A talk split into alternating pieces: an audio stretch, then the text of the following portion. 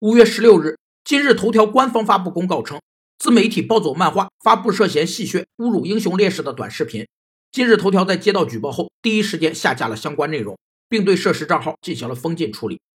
国际可持续发展权威、英国学者约翰·埃尔金顿早在1997年就提出了三重底线的概念，认为企业最重要的并非只想着如何实现盈利最大化，而是要始终坚持企业盈利、社会责任和环境责任这三者的统一。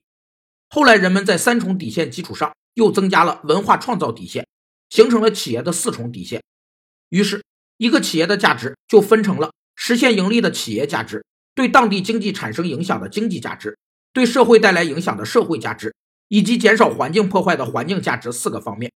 四重底线是企业的立身之本，是其不断发展、长盛不衰的根基。